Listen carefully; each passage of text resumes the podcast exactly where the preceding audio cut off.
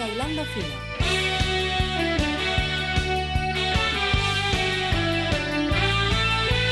Tenemos varios clasificados y quiero que nos, nos vayamos chocando, ¿no? Con, con la información esta que voy a ir soltando, como para entender un poquito el juego de cada equipo. A ver. En este caso vamos a ver al que está esperando en la llave de River y Cerro, está esperando para que alguno de los dos gane y a ver contra quién se enfrenta.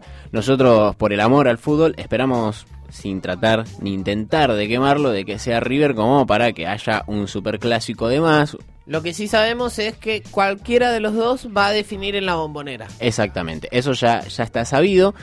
Nosotros veamos, a ver, el global este que terminó de Boca Juniors contra Liga de Quito, terminó por 3 a 0. Vamos a analizar primero dos frentes. En, en cada, en cada encuentro vamos a analizar dos frentes de los equipos que pasaron a semifinales para ver cómo se para cada uno frente a las distintas situaciones de juego y ataque y de defensa. Ok. Vamos bien. primero por Boca en juego y ataque, como anduvo, en total de la ida, allá en la altura, y en la vuelta. Tuvo 28 remates en total. 9 al arco. Acaba. Hay gol de Cerro. Hay gol de cerro, no, nos frenamos, gol de cerro, se, gol de Cerro. se puede venir algo, algo nuevo. Vamos, vamos a, a ver qué es lo que sucede. Aedo Valdés es el autor del gol, interesantísimo. Vamos a continuar por el momento, pero hay gol de cerro porteño. Valía aclararlo. Claro, vale aclararlo porque podría ser el próximo rival de Boca. Volvemos. Remates, 28 tiene y 9 fueron al arco de Boca Juniors. Bien. Entre la altura y entre la bombonera, Eh, ambos. Una porción baja, si se quiere, ¿no? Para el poderío que tiene Boca. Exactamente, también es parte de una búsqueda que tiene el, el equipo de Alfaro. Tiene 781 pases en total, con una precisión, si vemos de local cómo juega, la precisión incrementa, 81,9% de precisión en los pases, y de visitante 75,9%, promediando 78,9% de precisión de pases, un porcentaje dentro de todo bastante alto y esto se traduce en la cantidad de pases que hace en campo rival, que son es muy baja Ah, eh, en relación a los otros, por eso que la precisión es tan alta. Bien. O sea, hace más pases para atrás, si se quiere, ¿no?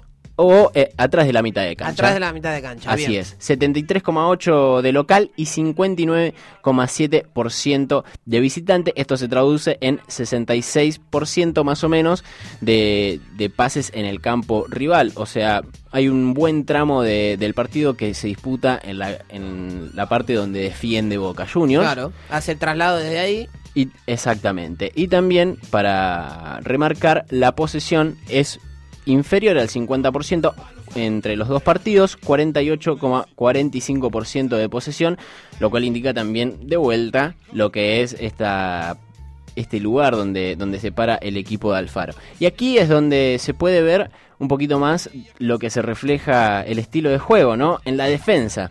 Tiene 55 quites en total, 42 despejes, 31 faltas cometidas y a pesar de eso, 3 amarillas, 3 tarjetas amarillas, muy poco, muy bajo en comparación con las faltas que hace, las tarjetas que recibe. Esto yo creo que esto es saber marcar. Bien. Es un Es- a, a mi gusto, ¿eh? Es el saber marcar, el saber cómo ir, el saber dónde barrer, en qué lugar, de qué manera, hace que estas faltas no se traduzcan en tarjetas y, logren, la verdad, tener un juego bastante limpio del equipo de Boca. Y además de esto, el saber cómo defender para después traducirlo en ataques efectivos y lograr llevarse la victoria. Es un equipo riguroso, pero que no se carga de tarjetas, si se quiere. Ayer Liga, por ejemplo, quiso meterle pata a boca, como se dice en la jerga. Ajá. Y se cargó de tarjetas, tuvo que hacer cambios por esta por, por esto de las tarjetas, porque si no había un expulsado. El juego no es tan simple como parece. Sí, otra de las cosas que me gustaría remarcar y que se está escuchando demasiado, le critican, le critican constantemente el juego a Boca, ¿no? Y esto a mí me parece, ya lo veníamos hablando desde anteriores Hilando Fino, donde vemos que no es tanta la cantidad, sino la efectividad, ¿no? La calidad de, de lo que hace, que mm, para mí es, y si, sin ir muy lejos, y no quiero nublarlo de comparaciones, el Boca de Alfaro me hace acordar algo al recordado histórico Boca de Bianchi, que no jugaba tan bien, pero ganaba y no sabías cómo te ganaba, pero te ganaba y O sabías. Boca que de Falcioni, pongámoslo más terrenal. Más terrenal al Boca de Falcioni, porque todavía no consiguió nada Alfaro, está bien, eh, eh, mismo es más defensivo, pero es muy, pero muy llamativo la forma en la que consigue los resultados y que no lo resigna. Por más de que lo estén pasando por encima, sabe que de esa manera va a conseguir el resultado. Veas en la Superliga, Banfield contra Boca, Banfield lo pasó por encima en posesión del balón, pero Boca consiguió el resultado, sabe cómo defender si no le pueden entrar. Similar a defensa. Boca a Banfield esta vez lo agarra dormido. ¿sí? Le hace un gol a los Ujú. 20 segundos, 30. Exactamente. Pero defensa supo cuándo pegarle, supo cuándo pegarle y después aguantó. Eh, eh, notorio y la verdad, bien lo, lo que remarcás me gusta, Arte. hay, hay, que, hay que remarcar eso justamente y hay que ver cómo es que, que se encuentra con partidos, mm, yo creo que de más calidad. El que se va a dar con River este domingo en la Superliga y en la semifinal yo creo que, que va a tener que demostrar muchísimo más. Bueno, Flamengo contra Inter, vamos a ver cuáles son los números de estos semifinalistas que ya están confirmados, que van a ser Flamengo y Gremio, Así es. ¿no?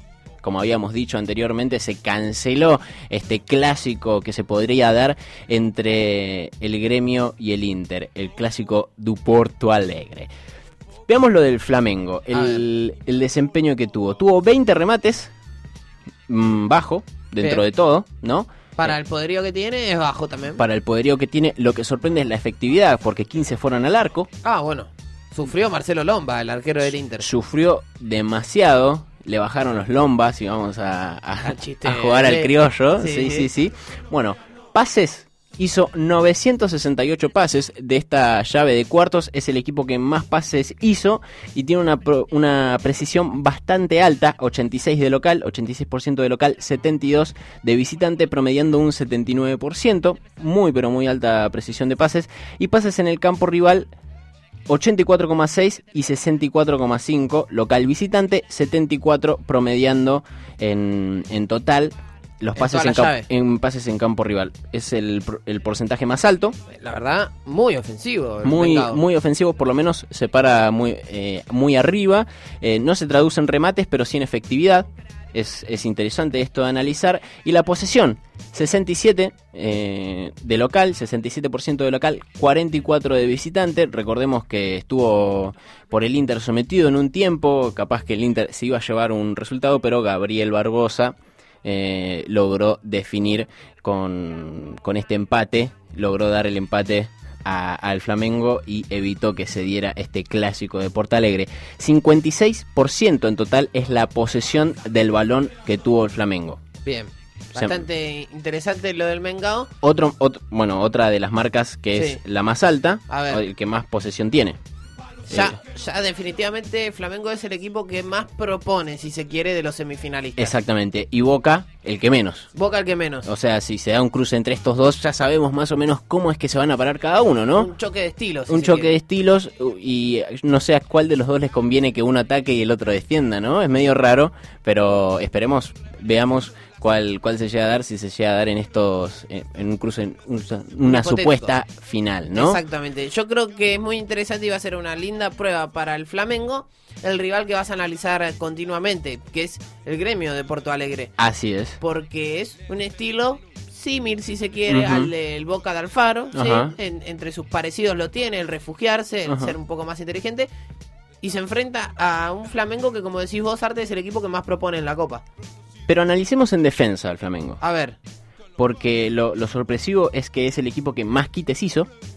En, en estos cuartos de final, 49 quites, o sea, por una dif- diferencia abismal, gigante, y en el partido en el que más atacó, más quites hizo, o sea, hizo 35 de local. 35 Cuare- quites 49 en total Sí. en, en los dos partidos y de local cuando ganó 2 a 0 en el Maracaná. en el Maracaná hizo 35 quites, o sea que sabe defenderse muy bien con el resultado y cuando ataca sabe recuperar rápido y utilizar la defensa a su favor para el ataque. 35 despejes hizo en total, obviamente la mayor, la mayor cantidad de despejes las hizo de visitante en este partido que logró llevarse el empate contra el Inter. 25 faltas cometidas en total, un número alto, por no decir, y esperemos eh, ver qué es lo que sucede, el que le sigue después a Boca, Bien. Y después cinco tarjetas amarillas. Bueno, no está tan cargado de tarjetas. Si bien eh, no, eh, no es un equipo que lo proponga, ¿no? Esto de ir al raspe. eh, tiene jugadores de corte defensivo que cumplen su tarea al parecer bastante bien. Así es. Bueno, y luego está el gremio, ¿no? Que, que en juego y ataque lo que vemos es que tiene 26 remates, 7 al arco. Ese es más o menos el que está en el medio de esto entre Boca y Flamengo. Así es. ¿No? Eh, si analizamos estos números, está en el medio, pases 926. Veamos, ya vemos la diferencia, ¿no? Entre Boca y Flamengo, eh, entre Flamengo y Gremio. Sí. Para con Boca, como, como es un equipo que propone y otro que espera. Y otro que está expectante, si se quiere. Así es.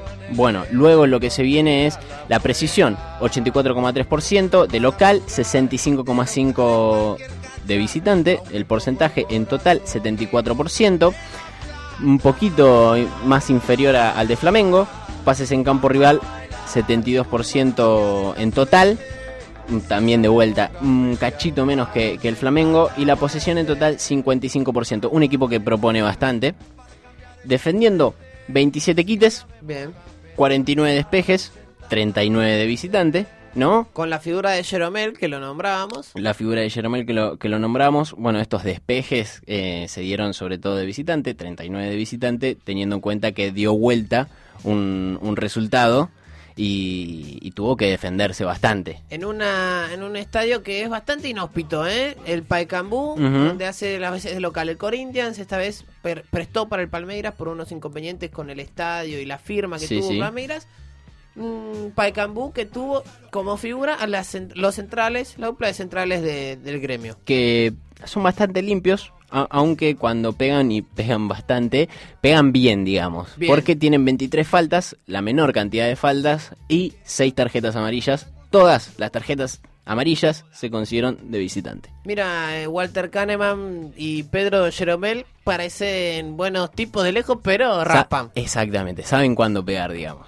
Eh, ¿Ha sido todo, Arte? Ha sido todo. Esperemos nosotros a futuro poder analizar a este River que está perdiendo o a Cerro Porteño que está consiguiendo la victoria.